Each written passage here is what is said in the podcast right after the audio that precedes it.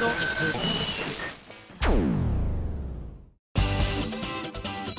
あさみのシンガーソングゲーマー。皆さんこんにちは。今井あさみの SSG307 回目を迎えまして、えー先週は私の母校である明治大学での公開録音の模様をですね皆さんにご覧いたご覧？ご覧いただきましたね、うん一部の方はご覧いただきそして放送の方も聞いていただいたかと思いますけれどもいかがだったでしょうか？ちょっとふわふわした部分も多々ありましてですねお聞き苦しい点お見苦しい点あったかと思いますけれども、まあこれが明治大学を卒業した慣れの果てというふうに皆さん思っていただければと今は 受け止めております。えー結構ねその時の感想メールが届いてるんですが今日の「ふつおた」のコーナーでもねご紹介していきたいななんて思っているんですが、えーじゃあ1枚だけね先に紹介させてもらおうかな。えーとこちら。ハンドルネームラシラさんです。あさみさんこんにちは。こんにちは。池田めぐみさんとの SSG 公開録音すっごく楽しかったです。ただでさえ貴重な池田さんとのトーク正直録音なしでトークショーで長々と聞いていたいぐらい楽しい時間でした。そんな 56だっつってんのに。内容は配信されるので深く突っ込みませんがあもう大丈夫です。先週もう放送されております。レアなお話もたくさんあってこれも母校そして親友という今回の組み合わせがあってこその会話の流れだったと思います。終始楽しむことができました。本当に素敵な時間をありがとうございました。最後に私事ではございますが僕も実は今年の3月で無事に4年間で大学を卒業することとなりました。これからも今回の公開録音のサブタイトルのように前へちょっとずつでも進んでいけるように社会人の一人として頑張りたいと思いますということでラッセラさんそうかまだ大学生だったんだね。なんかずっとねメールとかくれてたからなんかこの辺が私もだんだんふんわりしてきちゃったところもあったんだけれども改めましておめでとうございます。本当にねなんか正直ね自分の大学の時とか今の大学生がどのように世間から評価されたりとかどういう風な認識を持たれているのかっていうのは私にもまだ今ちょっとリアルタイムなこの感覚っていうのはわからないんですが少なくともなんか大学生なんて何もできないじゃないかみたいな風な風潮って多少あったりするじゃないですか。でもそういうのがね本当にあの払拭されるぐらい皆さんてもしっかりされててもちろんあの今回初めてこういったイベントを企画された方もねあの学生の中にはいらっしゃったということなので今回 SSG のスタッフもかなりこう尽力してくださったというふうに私も聞いておりますがとても驚くぐらいしっかりと運営をしてくださいました。ありがたい話ですよね。であの本来だったらね私のことがとても好きだと言ってくれていてでかつあのなんて言うんでしょうか。自分の母校に呼びたいという熱意で呼んでくださったら本来だったらね自分だったら自分が好きだと思っている人が来てくれて間近にいてふらふら歩いてたら浮かれちゃうかなって思っちゃうんですよね。でも本当皆さんかり自分の役割をやってくださっていて心配もことも何もなく滞りなくイベントをね私も過ごすことができました。メグもかなりびっくりしてましたね。なんか本当にまあ明大生だけじゃないグループだったというのは聞いてはいるんですけれども明大生中心となってということでなんか明大生捨てたもんじゃねえな なんて言いながらさすが我らの後輩やねなんて言いながらね。自分たちそんな大したことできなかったんですけれども。はいもうなんか頼もしいなというふうに改めて感じました。なんかねあのいただいたメールだとねレアなお話もたくさんあってというふうに言っていただいたんですけれども正直な話全然話し足りなかったですね。驚くほどにもうメグとあのそろそろ時間ですって横からのプレッシャーを感じた瞬間に2人で驚きましたからね。えー、みたいな。嘘でしょ？みたいな。まだ全然触りしか喋ってないけどこれ大丈夫って思っちゃうぐらいの、えーあっという間の出来事だったのでまたねこういった機会があったらいいななんていうふうにはね改めて思いました、えー今回1週間もうね放送して経ってはおりますけれども本当にあの明治大学公認サークル至婚の会の皆様そしてめぐちゃん来てくださった皆さん来れなかったけれども応援してくださった皆さん本当にありがとうございました。素敵な300回記念企画になったんじゃないかななんていうふうにあ勝手にそうしちゃってるんですけど大丈夫ですかね。完全に漁夫の利的な感じでね企画してくれたのは至婚の会の皆さんなのに ちょうど300回近かったからお祝いみたいな感じで受け止めちゃってケーキもね壇上ではね食べちゃだめだって言われたんで食べられなかったんですけれどもお祝いのケーキ終わった後にねあの見に来てくれた友達と先輩とみんなで一緒にケーキを食べさせていただきました。本当にありがとうございます、まあ、改めてまたコーナーの方でお話をさせていただきたいなというふうに思ってます。それではもう早速ですけれども今日は次のコーナー行っちゃいましょう。どうぞ。カルト M このコーナーはリスナーさんから出題される今やさみに関するカルトな問題を今やさみが答えていくというコーナーとなっています。早速カルト M レベル1ハンドルネーム文蔵さんからの問題です。最近のお料理で一番美味しくできたものは？うんとね納豆に大根おろしを入れてお醤油かけてマヨネーズ入れてからし乗っけて食べたのが美味しかった。カルト M レベル2ハンドルネームわかめさんからの問題です。久しぶりに訪れた明治大学を見て一番最初に思ったことは？思ったより老朽化してないな。カルト M レベル3ハンドルネームタキューさんからの問題です。ミンゴス先生の講演会開催どんなセミナー？え？えっと人生いかに根性が大事か、うん、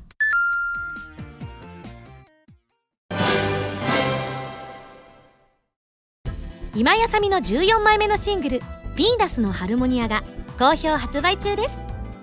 タイトルチューンの「ヴィーナスのハルモニア」は超次元アクション「ネプテューヌ U」のオープニング曲になっていますネプテューヌコラボ版にはノワールボイスレターなどが初回生産特典には DLC コードも封入されています。皆さんぜひ聴いてみてくださいね。今井あさみの初のアコースティックアルバム「リトルレガシーが好評発売中です。新曲「リトルレガシーのほかライブで好評だったアコースティックアレンジされた楽曲が収録されていますよ。ぜひ皆さん聴いてみてくださいね。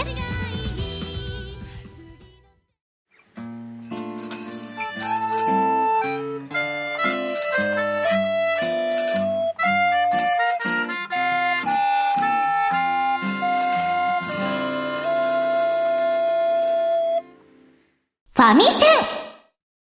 このコーナーはファミツー .com 編集部から派遣された謎の司令官みおちゃんがおすすめするゲームを真のゲーマーを目指す私今やさみが実際にプレイして紹介するコーナーです、えー、前回は指令書がなかったということなので動画の方で発表させていただきましたけれどもブレイズゲームズさんから配信中の iOS、Android 用ソフトリトルノアというわけであの実はですね私が触らせていただいた、えー、ムータンの街だったんですけれどもかなり配信されてすぐだったのかしらね割と最近私がプレイした時には配信されたということもあってまだあの皆さんがこぞってこうゲームを進めている最中だということだったんですけれどもえどういうゲームかと申しますと可愛らしいキャラクターが特徴のリアルタイムストラテジーというジャンルだそうです。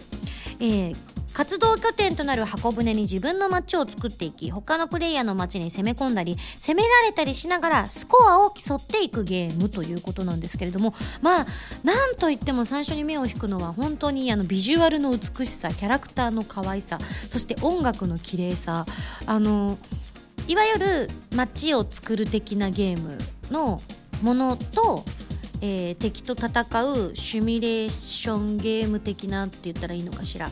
えー、こう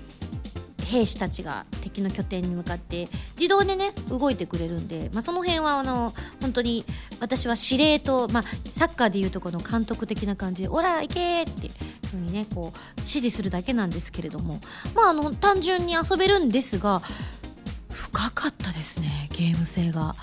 正直あの触りの部分しか触れていないのでまだあの自分の中でのこういった攻略方法っていうのは見つけることができなかったんですけれどもあのこういうふうにやってくださいっていうのを聞きながらもう無理じゃねえみたいな乾いた笑いの中ですねラッキーなことにノアちゃんが強かったのでバッシバッシと戦ってくれてほとんどノアちゃんのおかげとあとあのお友達の戦力のおかげでなんとか生き延びることができたということで最終的には68%ぐらいねあの到達率みたいなものが稼稼げたということだったみたいなんですけれどもあの基本はその2つを主軸にしてやっていくっていうことなのかな、え街を作ってお金とかいろんなものがたまったら街の中のいろんな施設とかを増やしていってでそこからまたいろんなものを収穫とか、えー、得ることができてそのまたそこその部分で戦力を増強していって敵と戦うっていうことなんですが今回はねちょっとできなかったんですけれどもあのいわゆるリアルプレイヤーとも戦うことができるということなのでちょっとあの皆さん目くじら立てて戦っちゃったりとかするんでしょうね。えでも自分と同じぐらいの敵と戦えるんですかね？どうなんでしょうか？今はまだあの配信されたばかりということなのでそこまでひょっとしたら差はついていないのかもしれないけど今私が始めたらムータンたちにフルボッコってことですよね。設備が整ってないから。ただそんな皆様に朗報です。こう自分が敵の町をね敵のの箱舟みたいなのを攻めに行こうと決めるのはですね自分で選択することができるんです。まあ本当に監督ですよね。この町自分の戦力だったらいけそうだなと。踏んだら攻撃を仕掛けて すいませんでした。へいこらへいこらへいこら。っていう時にはですねスキップができるそうですのでね。あの本当に今始めた方たちはねあのひょっとしたらもう戦力に差が出ちゃってて怖いよなんて思うかもしれませんがそういったのをうまく駆使しながらですね自分のできる範囲の中でちょっとずつ進めていくといいかもしれないですね。もちろんストーリーの方も進めていくことができるということなのでまずはそちらで戦力を増強していただいて物語を進めていただいた上でガツガツ攻めていただくというのがベストなのではないでしょうか。ただしもちろん自分が攻めることができるということは敵も私の町を攻めることができるということなので寝てる間に攻められたりとかしてるんでしょうね。悔しいだろうなそれ。はい、なので、え壁や大砲を作って敵軍を撃退できるように配置を考えながら防衛施設を作っていくというのがポイントになってくるそうですもうむやみやたらにね「へいへいへいへい」って置いていったりとかしたらねもうあっという間にやられてしまうと思いますので他の街を見ながら強そうな街の配置を見ながら勉強していくとひょっとしたら自分も少しずつ強い街が作れていくのではないかななんて思っております。そしてそして、えー、私も最初に気になった、えー、キャラクターが可愛いということで私のいろんなもん強いね力を持たせてくれたノアというキャラクターがいたんですがこちらの声を竹達彩奈ちゃんが担当しているということで本当にねあの可愛い声で攻撃してくれるの無邪気なね声で攻撃してくれるので本当に力強く頼もしいなと思ってしまいましたね。はいえー、ちなみにノアちゃんというのは天才錬金術師ということなのでいろんなことができちゃったりするんじゃないでしょうかぜひ皆さんもですねゲーム触ってみてノアちゃんと一緒に、えー、自分の箱舟をどんどん進化させて相手の箱舟を撃沈させてストレス解消に役立てていただければと思っております。というわけで今回ご紹介したゲームはブレイズゲームスさんから配信中の iOS、Android 用ソフトリトルノアご紹介させていただきました。それでは来週の指令書を開封したいと思います。指令書。ミンゴスさんこんにちは。こんにちは。次回はお待ちかねの来た。ゼルダの伝説。やったもう本当にね指折り数えてました。あの駅の看板を見ながら。えー、取り上げるのは先日発売されたばかりの「ゼルダの伝説ムシュラの仮面 3D」ということで今回はこのゲームを語らせたら右に出る者はいない声優青木瑠璃子さんをゲストにお招きして魅力を紹介いただきますよ。それでは頑張ってね謎の司令官みおちゃんより「えルーリーはそうなの？どういう意味でだろう？まあこれは聞いてみましょう。ルーリーに聞いてみましょう。というわけで来週のファミセンは「デルタの伝説ムジュラの仮面 3D、えー、青木瑠璃子さんゲストということで大決定。以上ファミセンのコーナーでした。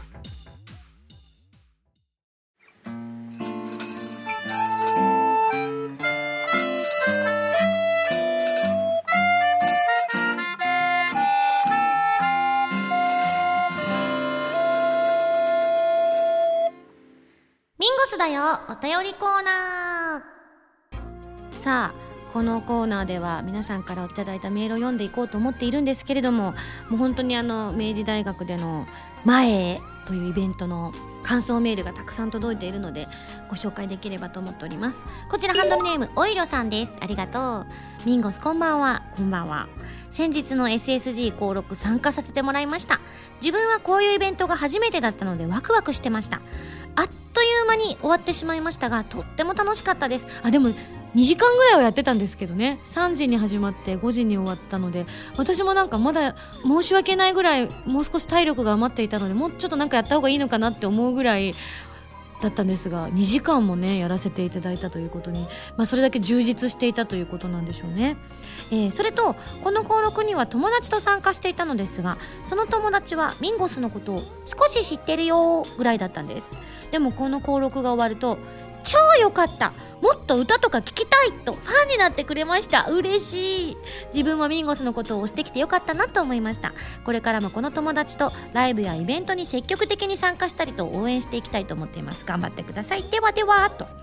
ぜひじゃあねもう先週発表されましたけれども5月16日のバースデーライブ当日でございます。17日の翌日の反省会にももしよかったらこっちの方がたくさん喋ると思いますのでおしゃべりの方も聞きたいという時にお友達と一緒に来ていただければと思っております。いやー本当嬉しいですね。今回あのやっぱりこう特殊なね販売形式といいますかあの公開録音と言ってはいますけれども本当にあの至婚の会の皆さんが、えー、大枠を作ってくださっていたというところもあったので今までとまた違ったねあのお客さんも来てくださっていたなというのを正直こう壇上から皆さんの顔が一人一人眺めることができたのであなんか初めて見る顔の方いらっしゃるなーなんて思いながら上から見てました。でもさすがですね学校のホールすごいなって思ったんですけどもし私があれが教授でみんなが学生だったとした場合本当にマジでみんなの顔一人一人見えてたっていうことは寝てたらバレるってことですねこれ。なんかメグ曰くなんかここで結構あの学生時代に講演会をとかを見に来たよなんていうふうに言っててもう私はそういうのに何の興味もなかったので一切合切行ったこともなかったというような気はするんですが12度ぐらい多分何かしら授業の一環で顔を出したことがある程度だったと思うんですけどね。なんかもしあそこで寝てたら私全部バレてたんだな先生優しいな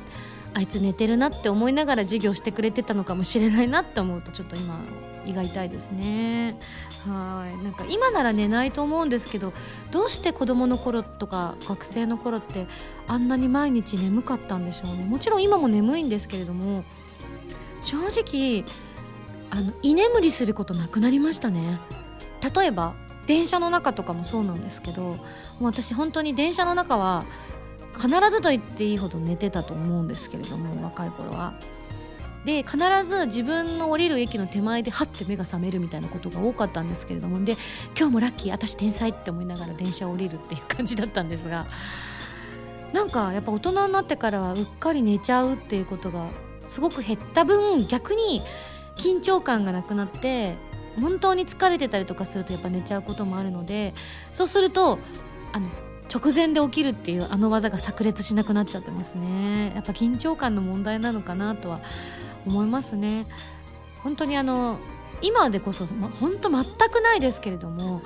まだ業界入ってすぐぐらいの頃お仕事始めてすぐぐらいの頃なんかはやっぱアフレコ自体が慣れないですしずっと緊張してるんですよ。今だとねその本番だけ集中してればいいからその本番以外のこう録音している時以外のところでは気を抜けることができるのでそんなに肩肘張らずに現場に行くことができるようにはなってきてるんですけれども、まあ、あの当時はもう朝から緊張してるんですよ。なんなら前の日から緊張してるんですよね。明日の現場遅刻しないようにしようとかあ私のせいでたった一言なのに噛まないようにしようとか思ったらもう眠れないわけですよ。目がギンギンギンギンってなっちゃって眠れなくって。で現地行って緊張して先輩方に粗相のないようにとかもうなんかもうね、失礼のないようにってやってると本職の方よりもよっぽどそっちの方のが気になっちゃって先輩怒ってないかなとかあどうしようドアの開け閉めとか私がやらなきゃいけないのかなとかそういう、まあ、ある意味無駄なところに力を使っちゃったりとかした結果やっぱり待ち時間とかすごく眠たくなってくるんですよね。そうするとこうああいけないいけないせっかくこんな勉強になる機会なのにって思いつつもなんかちょっと意識が遠のくそうになるのを必死に抵抗してるっていうことが本当若い頃の方が多かったと思います。今はもう全然ないですね。現場で眠いとかあ眠いことは多々ありますけど 特にラジオとか特に SSG とかの始まる前とか口癖のようにね「いや眠いわ」とか言ったりとかはしてますけれども本当にねあ一度ちょっと SSG のあのあまりにもライブとライブの合間で疲れて椅子の上で寝た動画がねあの世間にさらされたことありましたけれどもそういうのとはまた別であのまあアフレコじゃとかじゃないと待ち時間もないから寝るってことなんか眠くなるってこともないんでしょうけれども本当あの戦いでしたね。実際にあの本番中寝ちゃったことはないと思うんですけれども多分私の記憶が正しければ、うん、でも戦ったことは多々ありましたね。若い頃。本当にあの出番も少なかったりとかするとねなんか本当いけないいけないなんてあったんですけども本当あ全然全然話がそれちゃいましたけれども。ありましたね。これがやっぱり責任感っていうものなのかもしれないですね。大人になってしまったんでしょうね私。よかったよかった。続きましてハンドルネーム豊里さんからいただきました。ありがとう。ミンゴスさんこんばんは。メール初投稿です。どうもどうも。えー、SSG 登録明治大学ステージお疲れ様でした。ありがとう。私はこれで3回目の生ミンゴス。ニコッチョライブ 5PB2014 です。えー、しかも、えー、卒業式前日なのでドキドキもありつつワクワクしながらイベント当日を待っていました。残念ながら質問をしたりゲーム参加券は得られなかったのですがとても楽しそうな大学時代もモテる by 池田めぐみさんミンゴスを見ることができたのが印象に残りました。ここで現地では言えなかった質問なのですが私はこの登録日の2ヶ月と8日後に19歳の 誕生日を迎えるのですが一浪しているミンゴさんはどう19歳の誕生日を迎えたんでしょうか？覚えてねえわ。わあどうだったかな？東京のね町屋にある寮に住んでたんですけどその時。は親のね転勤の都合で寮に入らなきゃいけなかったので浪人生ながらも贅沢に寮に入れていただいててもう親には本当にもう頭が上がらないんですけれどもね本当無理してくれてたんだろうななんて思って親には感謝してるんですけれどもあの孤独でしたね。いやもちろんね寮で友達もできたので友達といろいろ過ごしたりはしてたんでしょうけど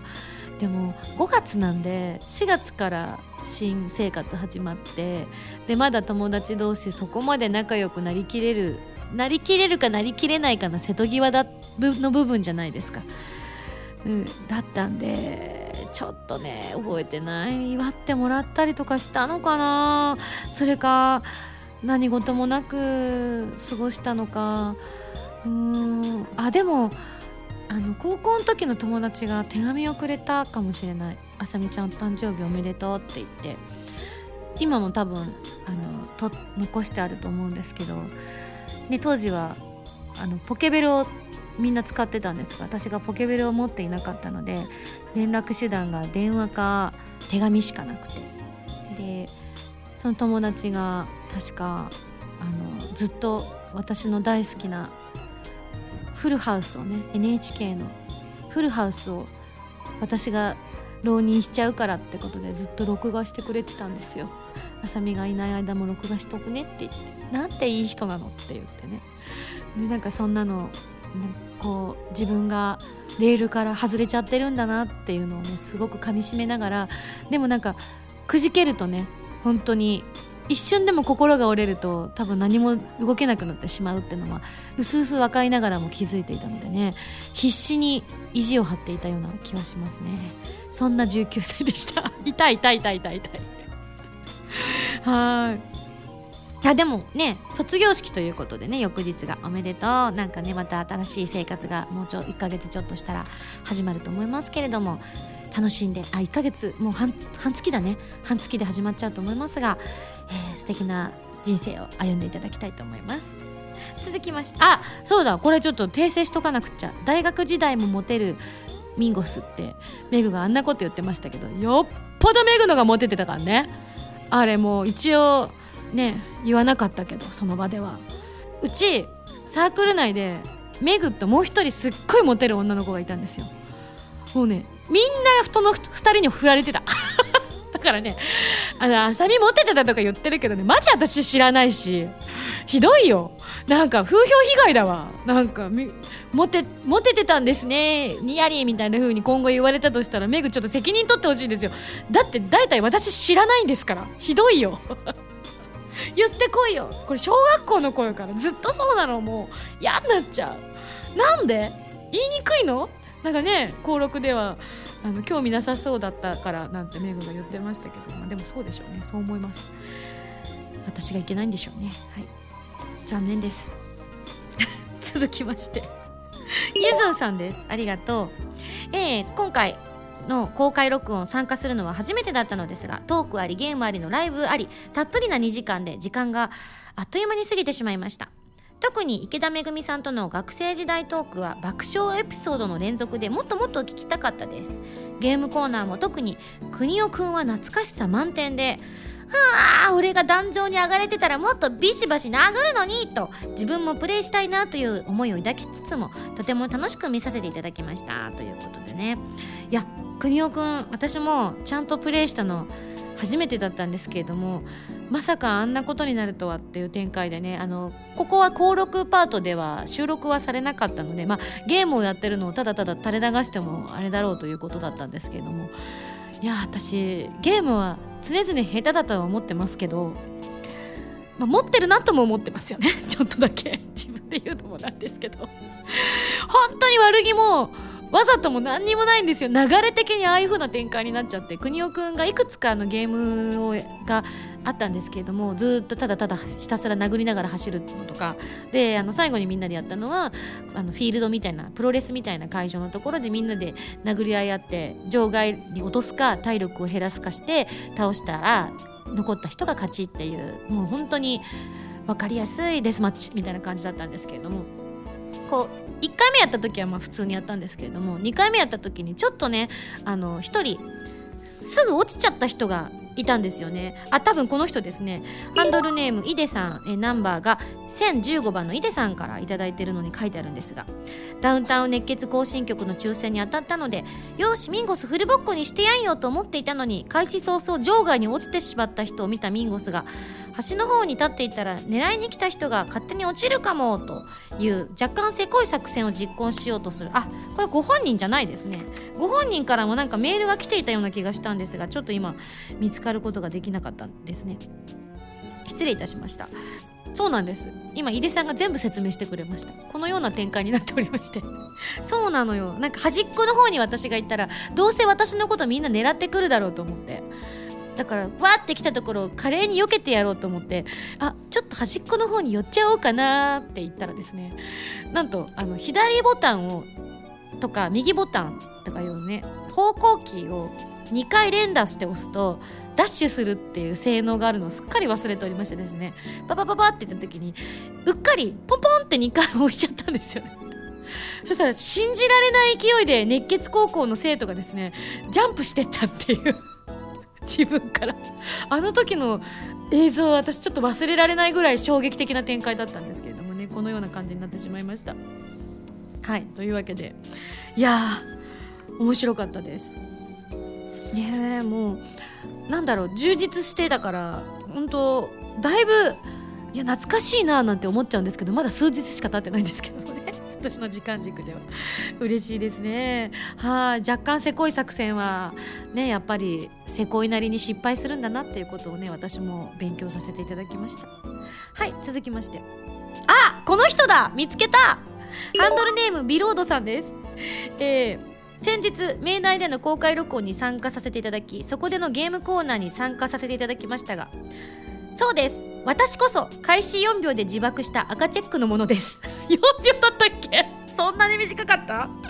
まさかの出落ちとは自分も予想していませんでした。19になって初めてのイベントで出落ち。すまんミンゴス。あ彼も19歳なんですね。なんか不思議と19歳が今近寄ってきている空気感。不思議。なるほど。彼でしたか。ビロード君。おかげで私も 自爆しましたよ。あの人生の先輩として私が見習っていったという形なのでビロードさんについていきたいと思います。はい。最後こちらハンドルネームマスターさんです。ありがとうございます。SSG 公開録音前へとても楽しかったです。特にパンフレットのインタビューのページと収録中の思い出話が興味深かったです。真面目に受験勉強してなんとか受かった大学に入り食事と恋愛には疎くサークルやファミコンに明け暮れるという私と同じような学生生活を憧れのミンゴスさんも送っていたのだと思い勝手に親しみを覚えました。なんか文章にするとひどいね私。衝撃です。ただミンゴさんは覚悟を決めていろいろな経験を重ね寄り道のようなこともみんな糧にして少しずつ進化して当初の夢とは少し違うところで成功できたのだと伝わってきました、えー、一方私は会社でやりたい仕事ができずずっと後ろ向きな気持ちでいました。しかしミンゴスさんのこれまでのことを聞いて自分もやりたくない仕事も頑張って自分の糧にしたり覚悟を決めていろいろ挑戦したりして前へ進もうという意思を抱けました。純粋な楽しみとして観覧に行った公開録音で予想外の素敵な収穫を得ることができて無駄なことなど何一つないとはこういうことなのかと思うことができましたと。わあありがとうございます。そうなんですよね。今回あの歌を3曲歌わせていただいたんですがこの SSG で募集した中でリクエストでいただいた中で一番多かったのがスパークル。そしてあのめぐちゃんがね今回ゲストに来てくださったということで第88回の時に代打でめぐがねパーソナリティやってくださったださったんですけれどもその時のちょうどミュージックバズルで楽曲制作をしていた時の曲が「海と空と君と」ということでそちらを。そして、えー、最後「至婚の会」の皆さんから1曲好きなの選んでくださいというふうにね言ったところですね。宝物を選んでくださいました。というわけでねもう本当にあの結構ねどの曲も久しぶりにあの皆さんの前で歌う形にはなったんじゃないかななんて思ってはいるんですがちゃんとフルで歌うのねあの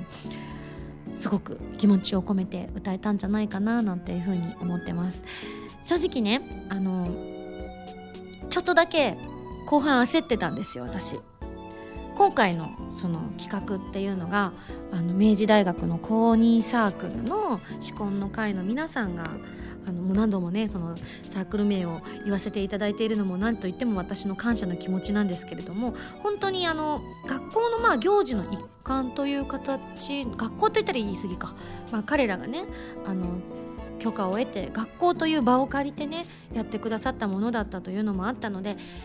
内容に関してはほぼほぼ SSG スタッフたち私たちにですね任せていただいてた部分もあったんですよね。あの普通に中身のこう普段の登録のようなことをしてくださいというふうに言ってくださっていたのでこちらで決めさせていただいた部分も多かったんですけれども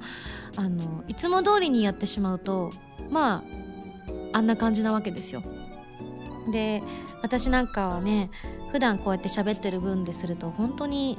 私をお手本にしちゃみんなあかんよって思うことが 自分はやっぱり自分に自信がない部分も多いのでねあのそれこそメグのことはね本当にみんなぜひ参考にしてほしいなというような生き方を彼女はね本当にしているんですけれども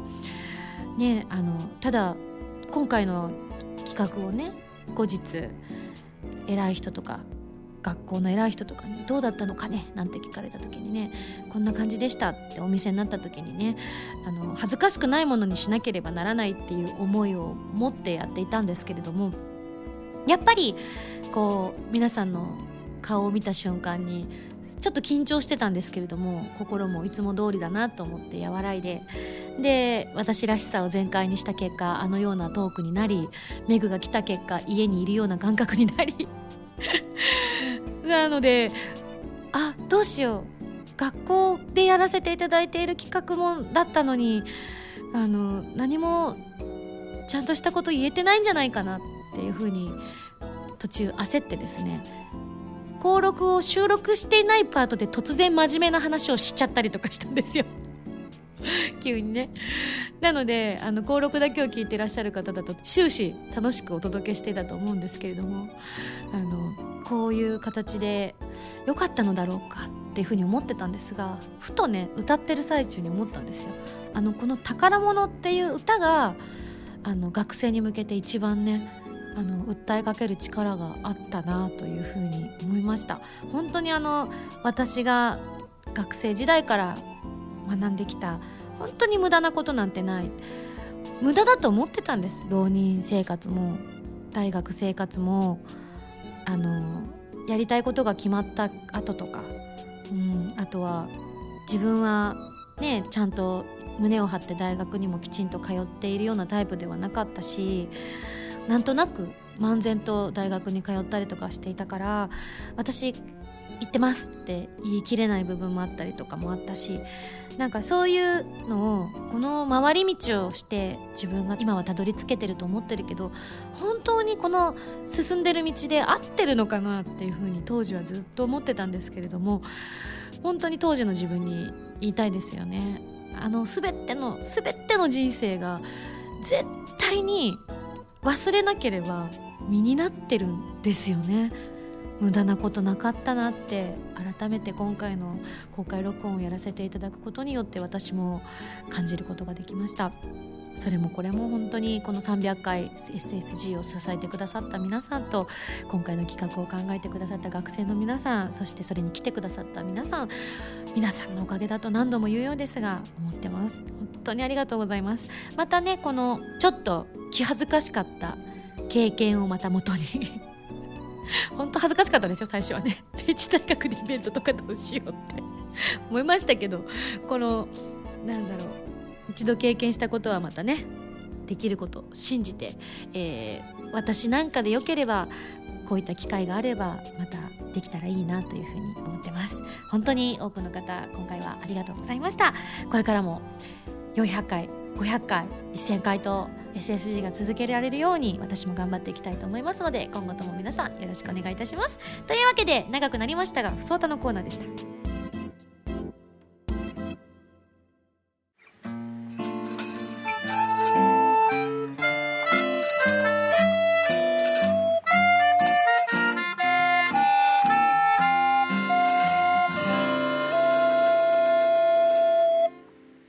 ミュージックパズル。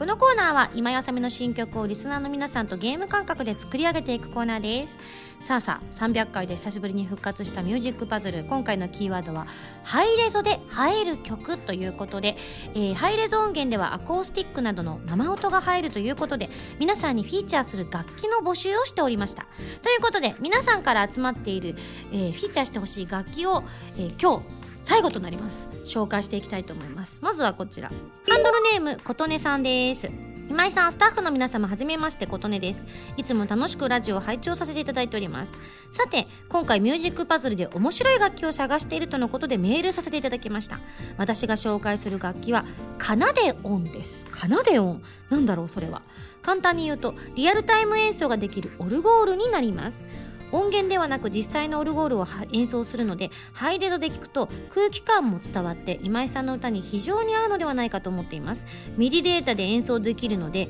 鍵盤でもデータでも OK なんです。またある程度早く弾いても音が鳴ってくれるので今までのオルゴールにはないような速い曲でも可能なんです。まだ試作機で世界に1台しかありませんがええー、ぜひ今井さんとのコラボを聞いてみたいと思いました。すごいですね。そしてですねその動画の方が見てくださいという風にねあったのでちょっと見てみたんですけれども。いや不思議ですね。あのメトロポリタンミュージアムみたいな雰囲気になりますね。なんか素敵。はい。こんな楽器があるんですね。でちなみにですねこの琴音さんカナデオンの制作開発に関わっているんです。えー！すごいですよね。え気候設計を担当しました。そんなことがあり非常に思い入れがあるのでついメールしてしまいました。これからもラジオを楽しみにしています。お体に気をつけて頑張ってくださいと。なんか楽器ってねあの歴史があるものもあればつい最近生まれた楽器みたいなのもあると思うんですけどもある意味これね楽器の生まれたその時に立ち会えているその時代に私立ち会えているんだって思うとこれから先ねこの楽器がどういう風に使われていくのか想像するとちょっと楽しくなっちゃいますね。すごい。ありがとうございます。教えていただいて。続きましてこれあの紹介するの最後ですね。ハンドルネームカミピーさんです。ありがとう。ハイレゾで入る曲ということで皆さんいろいろ送られているようですが私はパイプオルガンを推薦したいと思います。私は中学高校とミッション系の学校に通っていました。週1回礼拝の時間というのがあり礼拝では必ず聖歌を歌うのですがパイプオルガンの演奏と参列者の歌声だけなのにあの重奏で深みのある雰囲気は忘れられません。え教会というむき出しの壁高いドーム型の天井を思い浮かべると思います。必ずしも音楽向けではないのですがもともと神父様の説教が響くように作られているんです。そんな環境でパイプオルガンの音をバックに今井さんの力強い歌声が響き渡る。一度でもいいので聞いてみたいですね。シャングリラなんかぴったりではないかと思っているんです。あまりにも楽器が大きすぎて収録どうするんだいみたいなところはありますがパイプオルガンを備えたコンサートホールや演奏会場として利用可能なところもあるようですのでアコースティックライブの会場候補も兼ねて考えていただけるといいかなと。すごいですね。さすが神 P とプロデューサーがだけあってそこまで先を読んでね プレゼンしていただきました。はい。というわけで何週間にわたってね皆さんから楽器の募集をしていたんですが、えー、そろそろ一度ここで締め切りをさせていただきましてですね、えー、ミュージックパズル恒例の投票を皆さんにしていただこうと思っております、まあ、あの最近聞き始めた方は初めての経験だと思いますのでよくよく聞いてくださいね。今回投票用にリストアップさせていただいたのは、えー、プロデューサーの浜田さんや、えー、スタッフの独断と偏見で10個まず楽器を選ばさせていただきました。その10個というのがですねトンコリ。チェロスパニッシュギター。オーボエ。ニコ。シタール。ハーモニカ。ウッドベース。コット。パイプオルガン。の10個でございます。それに加えてなぜかどうしても普通切りのいい10個でいいんじゃないかと思いがちなところをですねなぜか10個プラス鈴。選ばせていただいたと。どういうこっちゃねん。じゃあ11個でいいやんけみたいな。どうしたんだろうこの鈴は。誰も目が合わない。どうしても鈴は外せなかったのかな。うちのマネージャーも一押しですしね。じゃあ10個プラス鈴ということで。この中から。え皆さんに投票していただきたいと思っております。絞りきれなかったのかな。これ以上。そういうわけでもない。やっぱり外したくなかった。なるほど。まあでもあのここから皆さんに選ばれるということなのでね、えー、投票期間はこの番組の終了後から2015年4月の5日日曜日までとなっております。結構ね毎回期間が短くなっておりますので悩んでたらあっという間に期日が来てしまいますのでぜひね、早めに決めて投票の方をお済ませいただきたいと思います。よくね選挙なんかもね事前投票した方がいいよっていうふうに言っててうっかりね日にちが過ぎちゃってああ選挙終わってるなんてこともねありえますからぜひぜひ期日前投票お待ちしております、えー、投票ページは SSG のブログページをご覧ください。ちなみに1人3票持っていることになっておりますのでぜひ投票してくださいね。皆さんからの多くの投票お待ちしております。以上ミュージックパズルのコーナーでした。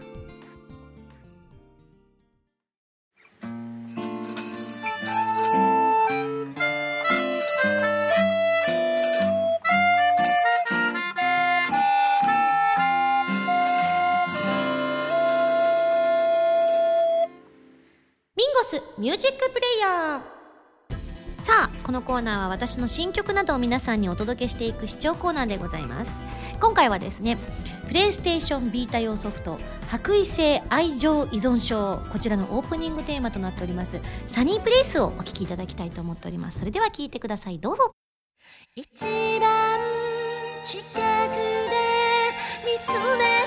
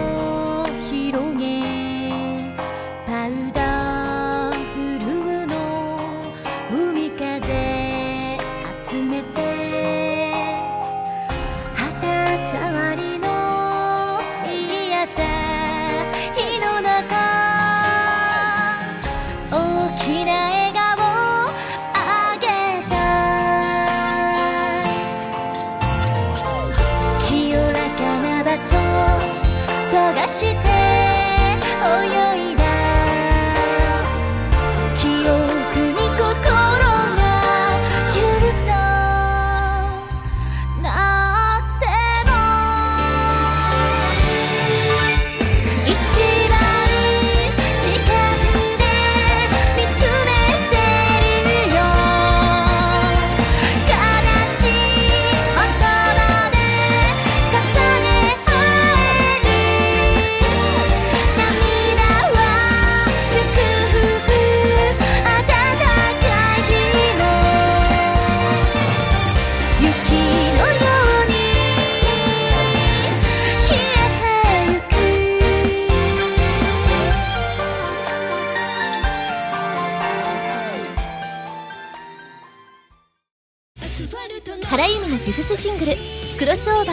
好評発売中です。タイトルチューンの「クロスオーバー」は初のノンタイアップ楽曲です。カップリングの「ディアブルスカイはプレイステーション3プレイステーションビータ用ソフト「この大空に翼を広げて」クルーズサインのイメージソングになっています。DVD 付き版にはクロスオーバーミュージックビデオも収録されています。皆さんぜひ聴いてみてくださいね。皆さんこんばんは。こんばんは。あ声が聞こえましたね。どうも今やさみです。今日は皆さんどこでラジオを聞いてらっしゃいますか？お家旅先？物販待機？なんちゃって、えー、この番組は歌とゲームをテーマにお送りしているウェブラジオ今井あさみの SSG です。ファミツー .com のほかポッドキャストや YouTube でも配信中です。みんなのライフスタイルに合わせてあなたに寄り添うラジオ今やさみの SSG 毎週土曜日0時に更新中です。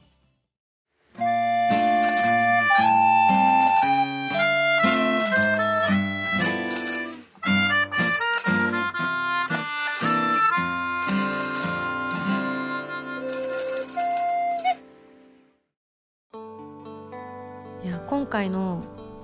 企画でおきに普段私あんまり見てなかったんですけどあのメグがブログにね今回のイベントのことを載せてくれててちょっと見に行ったんですよね。そしたらまたメグがいいこと書いてくれてるんだ。本当になんかねあ同じ気持ちで彼女もいてくれたんだなと思ってこのパンフレットにも書いてあるんですけれども本当無料でね配るにはもったいないぐらいの分量のすごく力の入ったパンフレットを作ってくださったんですけれどもあのあさみちゃんは戦友ですと一緒にねあの、まあ、最終的に目指してるものは変わっちゃいましたけれども声を武器にして進んでいくという意味では本当にあさみちゃんは戦友なんだっていうふうに言ってくれてるっていうのを、ね、こういった機会でもないとなかなか聞けるっていうことないので本当に嬉しいなと思いつつまたブログでもそういうことを書いてくれてたのでもしよかったらね池田めぐみちゃんのブログも見ていただければ私と違ってちゃんと更新されてますし、えー なんなら2人で行ったあのアイススケートの時のブログが書いてありましたね。つい今年に入ってから2人で行ったんですけどメグがなんかあの本田美優ちゃんのイベントの司会をしたらしくそれにあたってですねあさみ一緒にスケートに行かない？って誘ってきてですねあさみちゃんスケート好きでしょ？って言われたから。で自分で滑るのはあれですが。って言って2人で行ったんですよ。スケートに。いやーマジやばかったっす最初。全然滑れなくて。あのなんなら最後に行ったのがそれこそメグと2人で大学生の終わりぐらいの頃に富士急ハイランドの野外のスケートに行った以来だったんですよ2人ともあの頃は私の方が滑れてたんです。なんなら前にも後ろにも滑れてたんです。でも久々に氷の上に立ってみたらあの全く1ミリも私が動けなくてメグはかろうじて前に進めるみたいな感じだったんですよ最初。でも私本当不可能でもう絶望のあまりしばらくちょっとあの 人生について思い返すぐらいま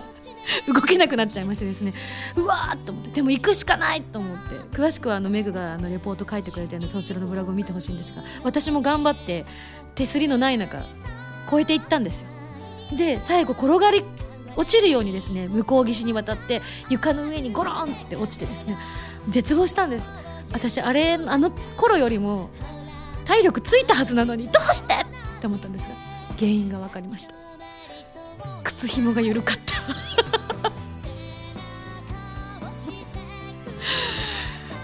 ショッキングでしたね。慌てて靴紐ギュッギュッギュッって締めて。立ってみたらあ全然普通に立てて。あ滑れるってなって。あの道具って大事って思う道具とお手入れ大事って思ってね。あの借りた借り物のの、ね、スケート靴だったんですけれどもちゃんとあのきっちり上まで締めておかなきゃいけなかったのに緩かったみたい。であのかろうじてね普通にテクテクは前に進めるようになってスースースースー滑り始めた頃にちょうど後から来た女の子3人組が私と同じような状況に陥ってるわけですよ。壁に捕まって不可能みたいな感じで途方に暮れてる時に1周目は私そのまま通り過ぎたんだけど2周目を通り過ぎる時にあの自分は人に教えられるような滑りをしてるわけでは決してないから恥ずかしくてどうしようって思ったんだけどももう言っちゃえと思ってその3人組のところでちょっと立ち止まってですね。あ多分ですけれどもあの自分もさっきそうだったんでおそらくなんですけれども靴紐が緩いかとって言って通り過ぎるっていう。で彼女たちは「あそうなんですね」って言ってあの締めにねあのテクテク戻って締め直してましたけれどもあの勇気いりましたね。滑れない私から教えてもらえることをどう思っているんだろうと思ってでももう自分が経験したから言わずにおられんと思ってですねつい言っちゃいました。はいというわけでねそんなこんなでたまにねこういった形でメグとは時間を一緒に共有させてもらってるんですけどもまた一つ一つ思い出になっていけたらいいなと今回のことも最高の思い出になったなというふうに思います。なんかお互いねもっともっと年取っておばあちゃんとかになっても今回のことはきっと忘れられない出来事になったなというふうに思います。というわけで本当にいや楽しかったです。あエンディングなのにいっぱい喋っちゃったな。というわけでここで私からのお知らせです。2015年6月3日に15枚目のシングルが発売されます。タイトルは「朝焼けのスターマイン」表題曲はテレビアニメ「プラスティックメモリーズ」のエンディングでその他プレイステーションビータ用ソフト「白衣性愛情依存症」オープニングテーマ「サニープレイスと、えー、それからプレイステーションビータ用ソフト黒金怪奇譚千夜一夜オープニングテーマ黒金を収録しています。ぜひご予約してください。それから、えー、先日発表されましたけれども私のバースデーライブ2015が5月の16日土曜日に開催される運びとなりました。そして5月の17日日曜日には同じ場所でですね今やさみバースデーイベントかこ反省会かっこ仮みたいな感じのトークイベント、えー、ちょっと歌も歌うかもねイベントが開催されることになっております。はいぜひ多くの方に来ていただきたいと思っております。チケットなどのお問い合わせはですね私の公式ホームページをご覧いただければと思っております。よろしくお願いいたします。おっともう一つすごい情報入ってまいりました。ご紹介します、えー、2015年3月27日に発売されました月刊コミックアライブ5月号で SSG の LINE スタンプでおなじみの漫画家ひじき先生の新連載が始まりました。すごい！えー、タイトルが「あやかし子」というあやかし妖怪の「妖」という字ですね。あやかしを題材にした日常系の作品。どういうこと？あやかしが日常気になりますね。気になるキーワード満載です。ぜひ皆さんも月刊コミックアライブを買って読んでみてあげてください。ということなので私もね本当に一読者として、えー、楽しみたいと思っておりますのでおりますので ひじき先生がねあの連載始まっちゃうとライブにあの来づらくなる時が来ちゃうんじゃないかななんて思っておりますのでぜひあのこれ指針なんですけれどもあのひじき先生の担当編集の方、えー、なるべく先生にですね嘘の、え、締め切りを言っていただければいいなというふうに思ってます。じゃないとね先生の方もねあの焦っちゃうと思うので実はもう大丈夫だよっていうふうに言っていただければあのちなみに私5月にライブありますんでその時期はちょっと丁寧にやっていただけると嬉しいです。指針聞いてくれるかなこれ編集の人。あの先生が聞かすってどうですかね。はいというわけでいろいろお届けしましたけれども皆さん心に刻んでいただければと思います。番組では皆さんからのメールを募集しております。普通歌ギテ歌など各コーナー宛に送ってください。宛先は SSG のホームページに書いてあるアドレスから題名に各コーナータイトルを本部にハンドルネームとお名前を書いて送ってきてください。次回の配信はなんともう4月になっちゃいます。早いですね。あっという間ですね。2015年4月4日土曜日となっております。えー、めぐちゃんのねあの登録でもちょこっと言っておりましたけれども全国系の深夜ラジオが池田めぐみさんの担当で始まるということなので聞ける方はぜひ聞いてあげてください。詳しいことまた分かりましたらこの番組でもお届けできたらというふうに思っております。それではまた来週土曜日に一緒に SSG しちゃいましょう。お相手は今やさみでした。バイバイ。